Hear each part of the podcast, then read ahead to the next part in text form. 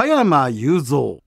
1960年の映画デビューから常にエンターテインメント界のトップランナーとして走り続けてきた。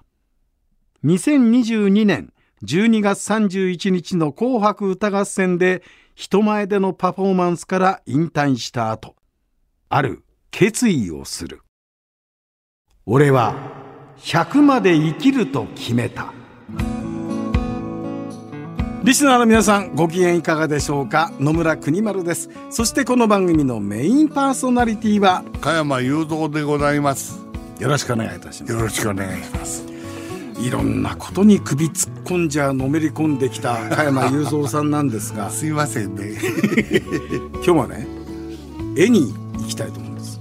え？加山雄三と絵絵画ですね。ああ、はい、これはねもう本当に聞かれたら聞かれたらもう嬉しくてって思っちゃうよ。とにかく俺ね昔から絵描くのは好き。なぜ好きになったかっていうとねうん小学校入って最初のうちねなんかのけものされたんだな、うん、っていうのはみんなねあのボロボロの洋服着てるのに、うん、俺だけちゃんとした洋服着てるっていうんでさ、うん。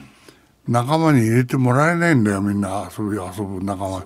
お父さん上原健でお母さんが小桜陽子で。そうそういうことで。ボンボンですもんね。そうで乗り物されたでみんな外で竹バットで野球やってんじゃん、うん、俺それ仲間入れてくれないからさしょうがないから教室に残ってそれでもうノートの端から絵描いてたそれでその友達の似顔絵を描いてるってとかさそんなのやってたら俺帰ってきて見る見るじゃない、これお前の書いてあるからっておう俺も書いてくれよってみんな次から次へと似顔絵を全部書いてるうちにさ俺も書いてくれってみんなさみんな行列ができるぐらいさ絵にかすごく感動してたみんなな。それからもう絵がもう全然好きになってで自分がそのいない時にさ結局絵描いてるはさ時間が過ぎるじゃん、それをやってたらさそのそのうちにだんだんそのみんなが俺のその絵というものを認めら認め出したわけだよ。あそうなんだ、うん、そういうことからやっぱり絵っていうものはやっぱり好きになったんだな。あの東京銀座にあります加山雄三ギャラリー、うん、えー、加山さんが今まで描いてきた絵ですね、うんうんうん、あのもちろん人気のあるものは裏ね販売してもうあの人の手に渡ってますけど、うん、最初見てえー、これはなんていくつの時書いたっていうのは箱根登山鉄道の絵。そうそうそうそう。あれ鉛筆でしたっけ？そう鉛筆。あの今でもございます。昔ながらの箱根登山鉄道の車両の絵。そう。あれね、うん、いつもね鉄道に乗っておばあちゃんと一緒にね、はい、小田原まで行って、うん、登山電車に乗せてもらって、うんで妹まで行っちゃったら大変なんだよ。妹まで行っちゃう行っちゃうと大変だ。途中でもって引き返しても降りてくんだけどさ、うん、その嬉しくってさ、うん、それで帰ってきて想像想像だよ、うんもう全部あれ記憶でもって残ってんだ写真を見ながらじゃないんだ。じゃないじゃないじゃない。そんな写真なんてないもんなもう。だからもう記憶に残ってるそれ全部こう絵に描いてる。それが小学校2年生の時に書いてんだから大した問題あれ。それいまだに残ってんだよ。あギャラリーで見た時にこれ、うん、加山さん何歳ぐらいの時ですかっつってお嬢さんに聞いたら、うん、多分これ小学校低学年じゃないですか。そうだと思うよ、うん、ああいつはもう生まれる前な そりゃそうですよ。影も形もない時でも。これはあのギャラリーに行くと皆さんご覧いただけますけど、うん、これがね何がすごいって言ったらめちゃくちゃ成功なんですよ。細かいところまで登山鉄道が今にも走り出すような車両ね、うん、そんな躍動感もあって、うん、だから後で加山さんとこうやってインタビューさせていただいて、思って後にね船の設計図も書いたりとか、うんうん、2年生の頃からそういうのは才能あったんだね。まあそういう意味ではね非常にあのなんかこう絵描くこと自体はそれそれこそ学校の中でもって飲み物されたから そのせいで絵描くことは非常に好きになってね。でもそんな加山雄三さんの少年時代のそんな話って俺初めて聞いた。あ本当？ボンボンだから仲間外れにされて、でしょうがないから教室で一人残ってさそこで加山さんが絵描いてたっていうのはさ、ちょちょっとこう切ない感じはするけどそれをまたねクラス仲間が「俺俺かこれ!」ってい う。それで「俺描いてみろよ」ってみんな似顔絵描いてあった。うん、みんな撮っといてあるかどうか知らんけどそういうことをやるってみんな「俺も描いてくれよ」ってね。そういうふうになってくるんだよな。だから絵というものがさ交流の原点にもあるっていうことを考えたらありがたいと思うよな。少年時代から絵を描くことが好きだったっていうその加山さんが本格的に絵画の世界にのめり込んでいった、前のめりになっていった、これは50代の時ですか？そうね。うん。52歳ぐらいからちゃんと書き出したんじゃないかな。52歳から、その人の人が見て様になってるっていうね、であえまあいろんなことややりだした時にねあの少しこうアブストラクトっていうかさ、なんていうかアーティストっぽく書いてみたんだよねそしたらねあのそれをね 誰かに見せたらね、いやいや、川辺さん、まだまだ早い早い。こんなことやらないで、普通にちゃんと、うん、ちょっと思った通りに綺麗に書いてみたって言われたのを覚えた、思い出すんだけども、キンキンケンケンのさ、あの、キンキンの方がさ、俺の絵見て、それで、文句言われたんだよ。こんな絵描くの早いから普通の普通の描け。キンキンって相川金也さんそうそうそう、その人に言われたこと通りにじゃあもう見事見た目の例えばでみんなびっくりするんだ俺が波の絵描くと「おお」って言って感心するわけだよ。波の絵描いただけですごい感心したね。あだから俺もお話を美術とか絵画の世界わかんだけど、あの加山さんの作品って随分拝見しましたけど、まあ写実的って言えば写実的ですよね。そうはそうだけど。で波も、あのそれこそ押し寄せてくるような波の絵もあるし、静かな波の波っていうか海の絵もあるけど、あれ波をいっぱいこう描くっていうのはそれはね大体みんなはね波は寄せてくると思ってところは引いてることを描いてる人少ないんだよね。あそっか。そう、そうなんだ。よ。だから俺これピューって弾いてるところをちゃんと絵の中に描いてると、そういうのないからね。えそれななんでその引いてる波の？いや、弾いてった後にゴーッと起きるわけじゃん、波が。その弾いたのと波がこうぶつかるような、それ、それ描きたくなるわけよな。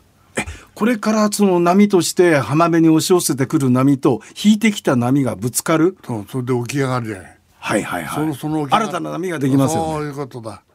そう、そういう瞬間を描きたいわけだよ。ちょっと分かんないなんでなんで？なんでって、なんでかね、そうあんまり書かないから、普通の人は。それは。あれですか？加山さんが例えばずーっと茅ヶ崎の海子供の頃からずーっと見てて海の情景っていうのは一つ刻み込まれた。はもちろんその通りだよね。あ、だからそういうまあ環境もあってさ、海を見るチャンスばっかりあったからね。もうだけど俺本当海には放り出させて、親父からねどうしてもさ、俺、この育った時体で弱かったらしいんだよ。加山さんが？そうそう、生まれてね。それを丈夫にしたいからってんで、茅ヶ崎って言うとすんで。それでそういうことなんだそう。それで茅ヶ崎でもって海外へ放り出されたんだ、俺ね。で、いつももちろん、その、あのおじ、おじきの友達とかなんか、大学生とか、遊びにして一緒に、いつも付き合わせてたね。だけど、その時に、なかなか 泳ぐことできないほど難しいのはさ、波がすごくあるじゃない。はいはいはね、それをだからちゃんと泳げるようになるんじゃない小学校4年生ぐらいにならないとちゃんと泳がしておかないんだよね、みんなね、それでそ水着も着せてくんねえんだよ。いスポンポン？スポンポンだ それが非常に不愉快でさ。みんなね海パン履いてんでなんで俺はスポンポンなんだって言って。もうねそれで海藻を一生懸命この胴長巻いてぶぶる下げてるのあって。そういうことやってたさあすっぽんぽんじゃね丸みだからそう。そう打ち寄せられた海藻をそうそうその。あのこう大事なところ。腹の腹の周りにずっと巻くんだ。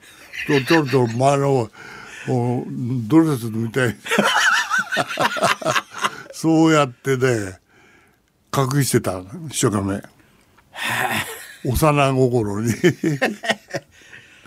そうやって海にどんどん親しみ。そうだね始めたわけだ、スポンポンの、うん、はあ。それでねお俺ねそうねいろんなことあった友達じゃなかったと言ってうんだんだん泳げるようになってくるよな。それで台風の前後は5だ大体通り過ぎた後はねかなり波が荒くなったりするんだよ。でそれがちょっと静まってきてちょうどよくなった頃にやっぱり波乗りっていうのはねいいわけよな。で最初はボディーサーフィンだよな。まあ今で言うさ。ボードがないわけですよね。ボードっていうのはねあのえっ、と一応お風呂の蓋だ。それをねやってそれでその腹ばいに乗っかってやってキャッチウェーブものすごくうまいんだよ、でさーっとその時の簡単簡単なの。えちょちょ待って。か加山さん一番最初のサーフィンって、お風呂の蓋にこう腹ばいになって乗ってたそうのそうそうそう。それがボディサーフィンの始まりで。そうなんだよ。それから始まって、いつかそのねだからハワイのスタイルの波乗りなんてのを写真で見ることができたらさ、え？なんかすごいボードがこうあってでそれに立ってこうやってやってんなと思ってさそれを今度は俺ちょっと自分で作ってみようっていうなってさサーフィンのボード作ったからね俺。これはねあの日本のサーフィンの先駆けだっていうことでそうだよ加山雄三ストーリーでご存知の方多いと思いますけど、そもそもが、風呂場の浴槽の蓋。蓋そ それでキャッチウェーブはおうまくなってね。波つかむのが。うん。それはものすごくあの役に立ったんだよ。役に立って。でその後にやっぱりあのハワイスタイルの波乗り第1号って本当に俺は立って茅ヶ崎の波でこうやってやって写真撮ってそれ新聞に載ったんだよ。ねそれが最初のそう。ですよね。それも自作のボードですよね。そうだよ。自分で作ったんだからさ今日聞いてて笑っちゃったけど海パン貸してくんなくて海藻を腰に回して で最初にねボディーボードは風呂風呂の蓋だったそうだよ。それが後に絵の世界では、寄せる波と引く波がぶつかるところの波というちょっとこう、他の人がなかなかその気づかない。しないところがその作品になったっていう。そうそうもっとわかんねえもんだな、えーまた次回もよろしくお願いいたしよろますしくお願いします。永遠の若大将加山雄三。俺は100まで生きると決めた。次回もお楽しみに